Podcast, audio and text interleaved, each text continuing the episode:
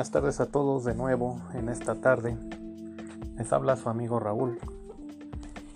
Y el día de hoy vamos a comentar acerca de los pensamientos y las ideas irracionales distorsionadas que pueden mantener emociones negativas. Sin duda un tema bastante amplio, pero bueno, vamos a enumerar los más importantes.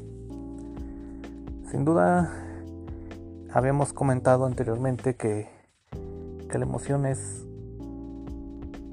algo automático, pero decidir cómo vamos a responder es también forma en parte de voluntad y en otra de reconocer lo que estamos haciendo, reconociendo también la emoción. Cuando no aceptamos una emoción, la rechazamos o queremos reprimirla, es más fácil pues de que se mantenga lejos de alejarla. Es algo contradictorio, pero es lo que pasa.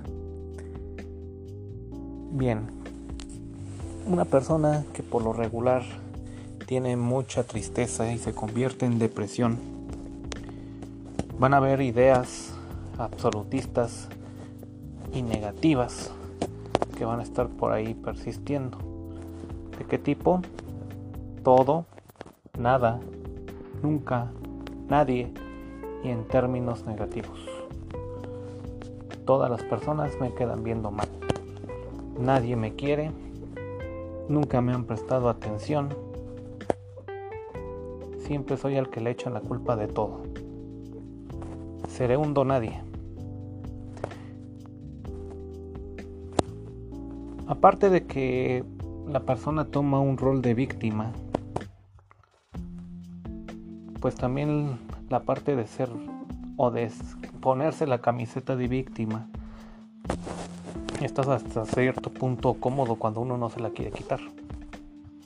Cómodo porque desde este sentido no es mi responsabilidad estar triste, sino es responsabilidad del trabajo, de mi familia, de mis amigos, de lo que pasa afuera y si es necesario hasta de, los, de las mascotas es culpa. Cuando nosotros decidimos dejar de ser víctimas, pasamos a ser unos actores responsables y unos agentes de nuestro propio cambio. Yo voy a decidir desde este momento qué me va a afectar y qué voy a apartar de mí, qué voy a dejar que siga siendo importante o que no. ¿No? Y bueno, tal vez se preguntarán cómo las puedo regular. Primero, lo mismo que pasa con las emociones es detectar. Detectar qué pensamiento absolutista estoy pensando para después aceptar que lo estoy teniendo, pero no aceptarlo para seguirlo teniendo. Aceptar que lo estoy teniendo en el sentido de que tengo una responsabilidad y una voluntad para seguir manteniéndolo o cambiarlo o eliminarlo. Muchas ocasiones las mismas canciones que, que vemos los artistas de banda, de diferentes tipos, no, no vamos aquí a especular sobre un tipo de música en especial. Te voy a decir de todos tipos de música. En algún momento nos ayudan a maximizar y potenciar esa emoción. Como pensamos, nos sentimos. Entre más extrema sea la palabra que utilicemos, más intensa va a ser la emoción que también se va a convertir. Si digo todo, pues voy a sentir todo si digo nadie, me voy a sentir realmente como si nadie, ¿no? Y porque digo de las canciones, porque las canciones muchas veces sin querer abonan a, a reforzar este tipo de ideas extremas. Si tú te fueras de mí y nadie me quisiera, es que eres todo para mí son frasecitas aparentemente que pueden decir, ay, las compuso el artista. Como entretenimiento está bien, pero ya para creértelo, eso ya no es recomendable. Como cantarlas, pues está bien, ¿no? Pero para creértelo, pues sí está de pensártelo.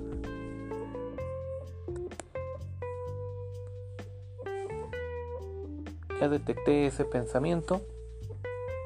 Ese pensamiento me hace sentir mal o me hace sentir peor. Hay que preguntarnos va a sonar un poco burdo lo que les voy a poner de ejemplo, es que todo el tiempo estoy llorando.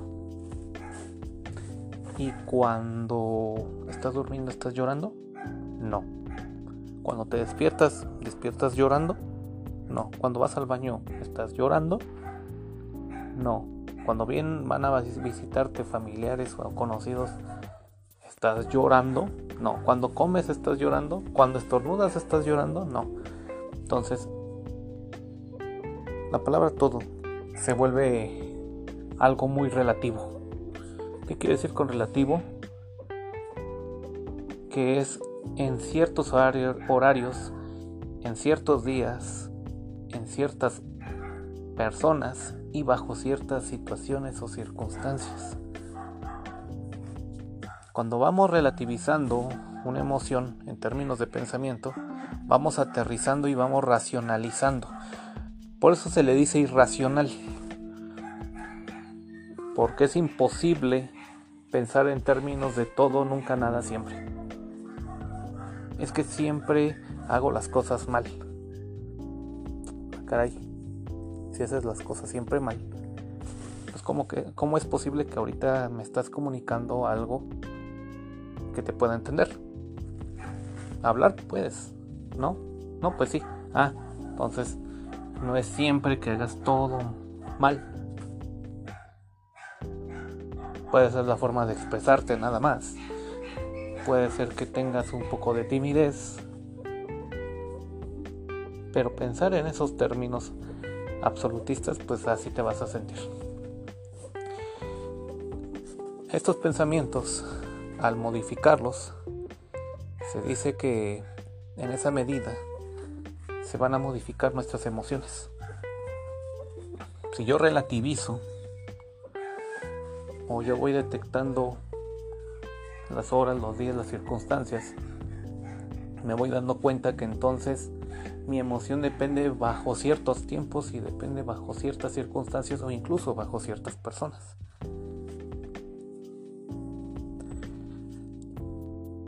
Esto es similar a un carro. Un carro no lo vas a poder manejar a la primera. Te tienes que dar cuenta dónde queda el acelerador, diferenciar el, el volante, diferenciar el clutch, diferenciar el freno. En qué momentos te tienes que parar, bajar la velocidad, en qué momentos tienes que subir la velocidad. momentos incluso debes de prender las, las luces del carro. Pues para dar señal a otros de que te estás desviando, si te sigues derecho, si vas más lento. Algo similar pasa con nosotros o debería de pasar con nosotros con nuestras emociones.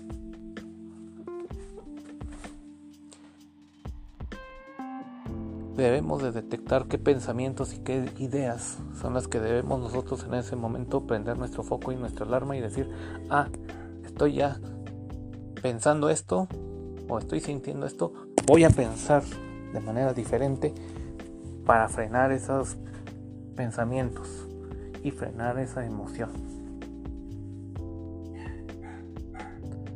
¿Puedo regular entonces el enojo también? Sí. Hay personas que se enojan y te responden, dicen por ahí cachetada con guante blanco, pero no la aprendieron a la primera. Aprendieron a través del tiempo, incluso me atrevo a decir, de estar entrenando su forma de responder a una emoción. Eso es inteligencia emocional. ¿Lleva tiempo? Sí. ¿Lleva esfuerzo? Sí. ¿Es como aprender algo más? Sí. Es como aprender a manejar. Es una habilidad. Es una habilidad que, que se va adquiriendo con el tiempo. Nadie nace siendo psicólogo, ni nadie nace siendo un perfecto moderador de emociones. Entonces no podemos esperar regularnos nuestro comportamiento si primero no regulamos nuestras emociones. Ideas distorsionadas. ¿Qué es una idea distorsionada?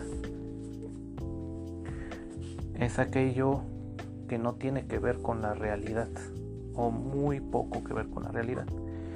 Es como por ejemplo cuando tú te ves a un espejo, pero el espejo está distorsionado. O es un espejo como de estos de entretenimiento que hay en, en los circos. Te ves y, ay, te ves muy gordo o te ves muy flaco. Una idea distorsionada hace lo mismo con nuestra realidad. una idea te hace ver o más grande o menos de lo que realmente está pasando. Y también sucede esto por lo regular con las personas que tienen problemas de alimentación. Llámese entonces anorexia, bulimia. Están viendo ante el espejo, pero están pensando que están demasiado gordos cuando el espejo te está diciendo estás pero si hasta los huesos pegados. ¿No? Porque ya no comes, ya no desayunas. O al revés, te vuelves la comida. Porque en el espejo ves que te sientes muy gordo. Y a lo mejor estás en un peso ideal. O tantito sobrepeso y ya te crees como que, puff, el, el más obeso o la más obesa de la colonia, ¿no?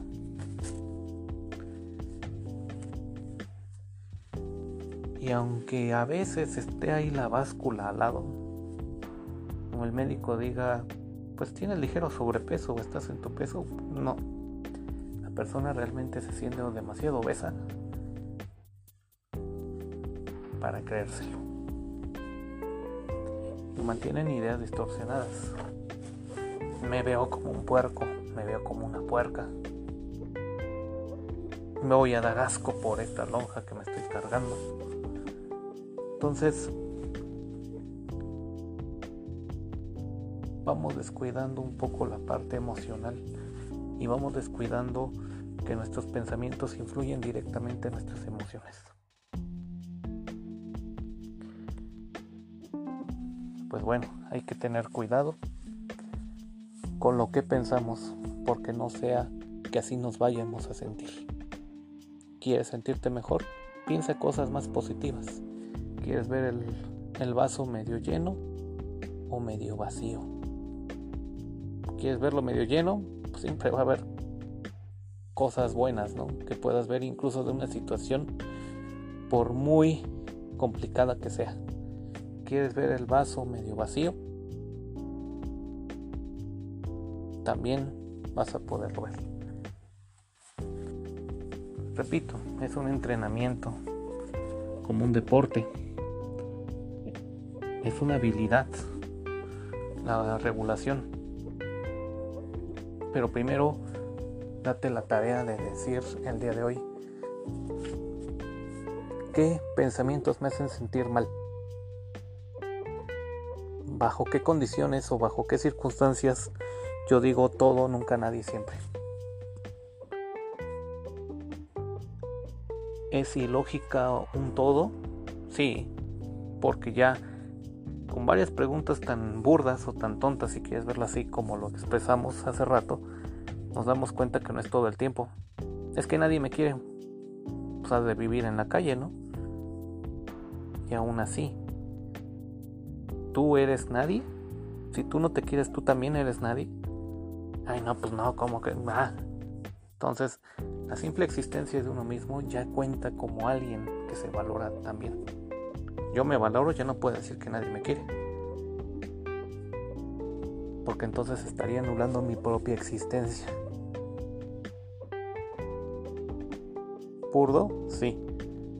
Pero así de burdo nos estamos creyendo esas palabras. Entonces, todo, nada, nunca, siempre hay que alejarlas de nuestro repertorio.